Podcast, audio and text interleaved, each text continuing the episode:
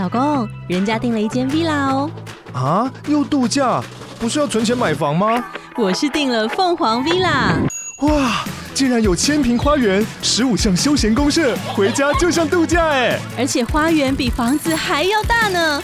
还有我最爱的游泳池，耶！龙大营建 villa 生活，十年防水保固，二至三房，零七三九八五五五五，凤凰 villa。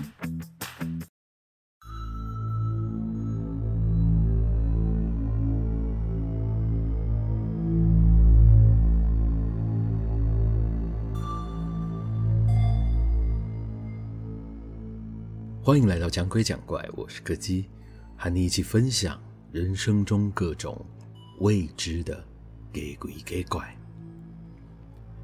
今天同样要延续上一回的节目内容，继续为大家带来这个神话中的经典作品之一——第三回的克苏鲁的呼唤。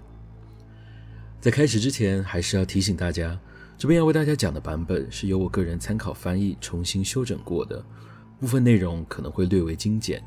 顺序和编排也会加以调整，推荐听完之后有兴趣的听众朋友可以再回去找文字版本来看哦。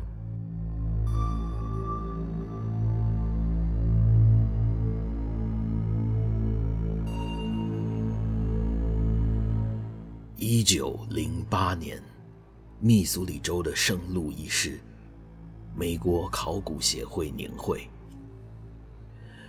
那是一名。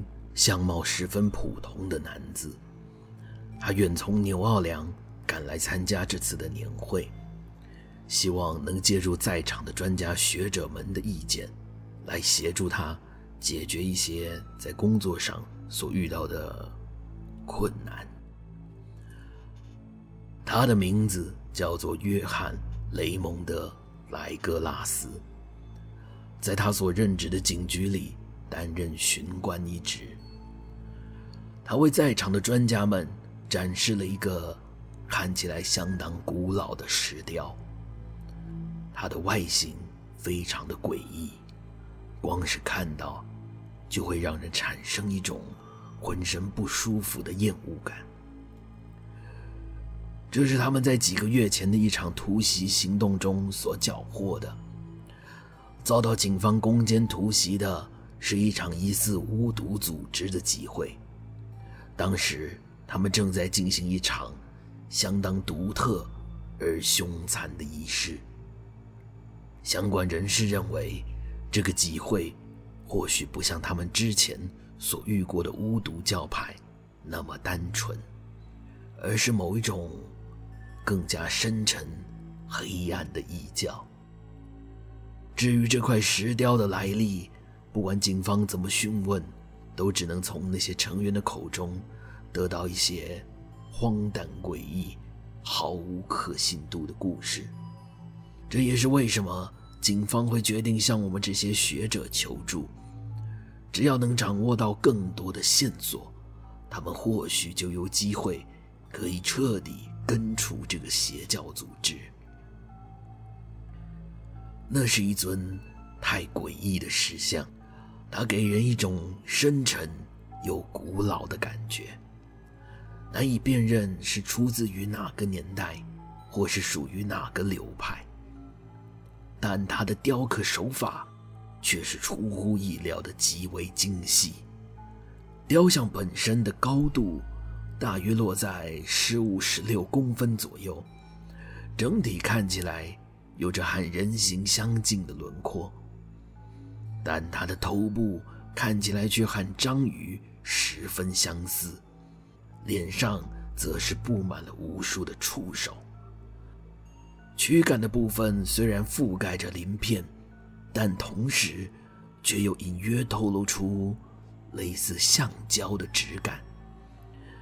四肢的末端都长着巨大的爪子，背后则是收着长长的翅膀。这个怪物蹲踞在一个方形的台座上，而这样的姿势让他的身体看起来更加的臃肿而诡异。啊，该怎么形容呢？不管是他的外观、动作，或是其他的细节，都刻画得极为细致，简直就像是有人亲眼看着这个怪物一刀一刀对照着刻出来的。然而，更令人感到讶异的，则是那些刻在台座上的神秘文字。虽然现场聚集了大量语言学术相关的专家，但他们却都无法辨认那是什么样的文字。不管是它的规则、逻辑，甚至是写法，都无法和任何已知的语言产生连结性。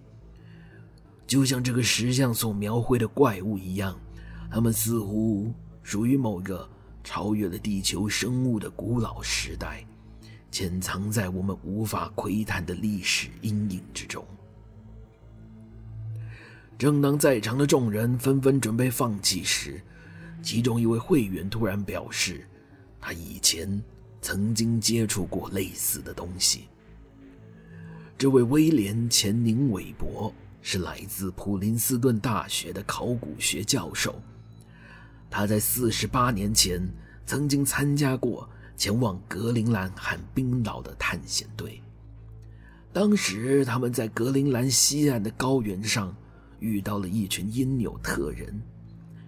这个诡异的原始部落信奉的是一种邪恶的异教，就连其他部落的因纽特人也对这群人敬而远之，只知道他们会自称这是来自世界被创造之前某个遥远时代。所流传下来的信仰。这个部落除了会杀人献祭、举办难以描述的祭典之外，他们还会进行一些极度怪异的仪式。韦伯教授就曾经见过，他们会在出现极光的夜晚里，围绕着那一尊祭祀用的石像起舞，嘴里还同时吟唱着难以辨识的语言。而那尊石像上，则是用非常粗糙的手法，刻满了骇人的图像和神秘的文字。虽然这已经是几十年前的事了，但是在教授的记忆中，那尊怪异的雕像和眼前巡官带来的这尊石雕，似乎有着不少的共同之处。莱格拉斯巡官在听到这个消息后，自然是喜不自胜，案情终于又有了新的突破口了。他又取出了一份先前在突袭行动中由他的部下所制作汇整的档案，上面记录了当时在沼泽地的那些异教徒们在祭典上所吟诵的内容。在经过双方仔细的比较之后，他们惊讶地发现，这两组。相隔了数十年和数万公里远的邪教组织，所使用的竟然是完全一样的祭祷文。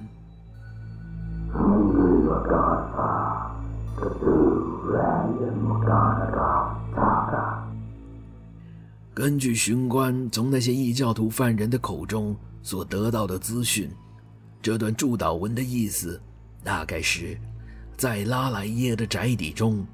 长眠的克苏鲁等待着梦境的降临。后来，在所有参与年会的会员们一致的请求之下，莱格拉斯巡官才终于愿意向我们详细的描述他和这些邪恶异教徒之间的故事。